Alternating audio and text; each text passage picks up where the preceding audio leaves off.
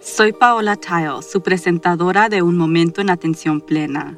Gracias por acompañarme hoy a medida que exploramos formas de aumentar nuestra atención plena en nuestras experiencias diarias. Comenzaremos con la respiración. La respiración es nuestra herramienta más poderosa para centrarnos, poner nuestros pies sobre la tierra y tranquilizarnos. Si puede, inhale por la nariz y cuente. 1, 2, 3, 4.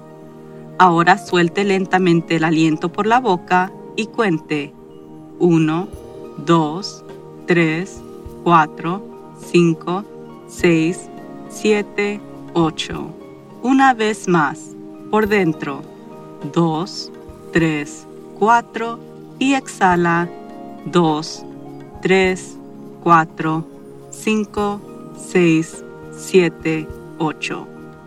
Repite este trabajo de respiración en cualquier momento del día cuando sienta que el estrés aumenta o cuando nota que ha perdido la concentración.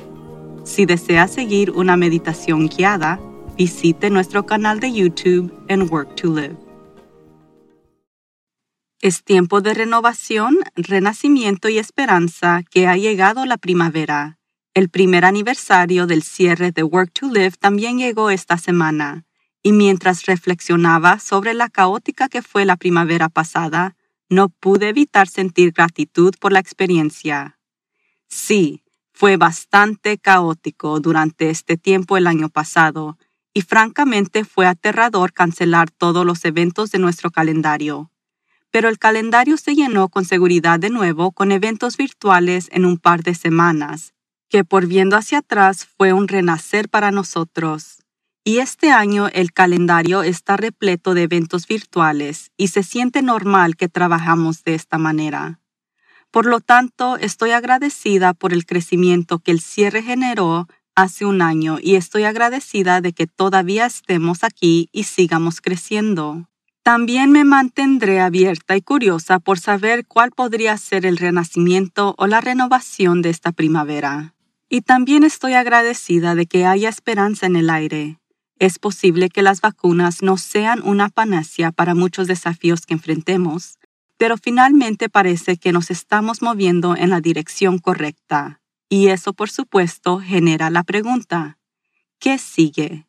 Por mucho que me guste un buen plan, creo que es demasiado pronto para eso, pero siento que es hora de empezar a prepararnos para un plan que coincide perfectamente con la primavera es un buen momento para empezar a terminar proyectos inconclusos, para empezar a hacer espacio para lo que viene a continuación y para reflexionar sobre quiénes éramos prepandémicos, quiénes somos ahora y quiénes queremos ser pospandémicos.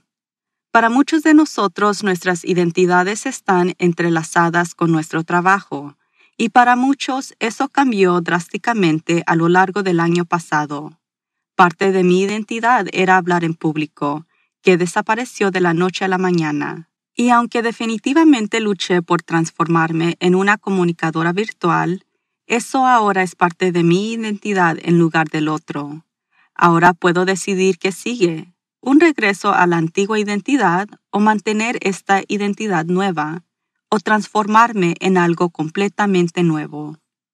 A diferencia de mi ser prepandémico, Estoy de acuerdo con no saberlo todavía. Definitivamente he cambiado el año pasado y por mucho que quiera empezar a planificar lo que sigue, he aprendido a esperar, a aceptar la fluida que es la vida en estos días. Mi práctica de atención plena se ha profundizado sustancialmente a través de esta experiencia pandémica y estar presente probablemente ha salvado mi salud mental de demasiado daño. Entonces, en lugar de planificar mi futuro ahora mismo, se siente como prepararme para un nuevo comienzo que viene es un mejor enfoque. Pero, ¿cómo nos preparamos para lo desconocido? Recientemente entrevisté a Desiree Cockcroft para obtener algunas ideas. Desiree es una coach de vivir y del liderazgo.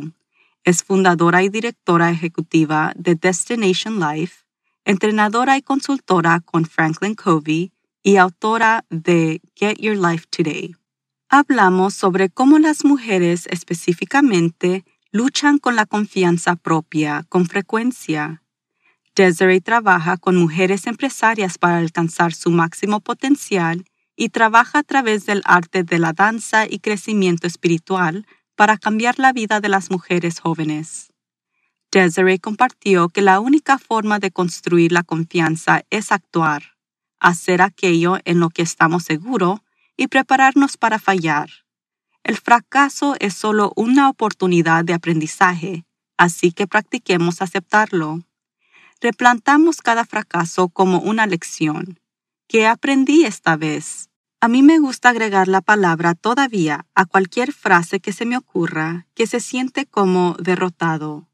Todavía no soy buen panadera.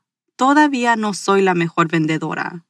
Nosotros solo aprendemos cuando cometemos errores, por lo que esta es una gran práctica para usar mientras se prepara para el nuevo comienzo que parece que se está acercando.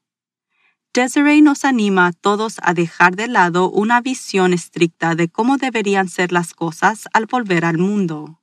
En realidad, todavía no estamos fuera de peligro, así que si es un propietario de restaurante o propietario de empresas, aún podría haber restricciones implementadas a medida que el virus se propaga o mutua.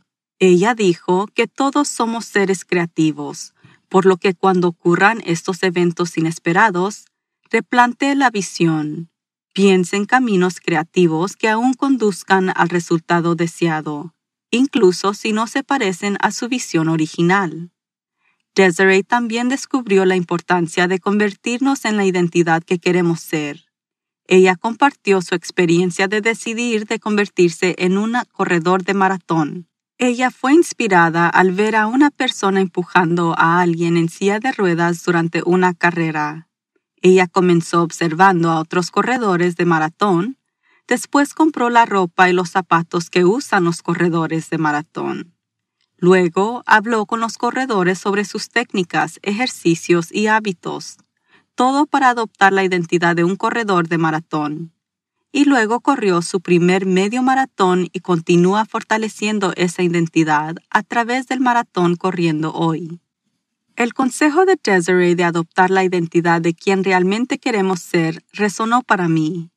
Todos nosotros podemos encontrar inspiración observando las grandes cosas que hacen los demás podemos reflexionar sobre la mejor parte de nuestras propias identidades que queremos mantener y podemos permanecer abiertos a las posibilidades que continuará desarrollándose durante los próximos meses a medida que comenzamos a emerger en un mundo pospandémico. Si desea obtener más información sobre el trabajo de Desiree o su libro Get Your Life Today, visite su sitio de web en desireecockcroft.com. Hasta la próxima vez. Favor de estar presente en la atención plena y sea amable con usted mismo y con los demás. Que tenga una semana maravillosa. La atención plena aumenta nuestro bienestar emocional, física y mental. También puede mejorar nuestro enfoque y productividad.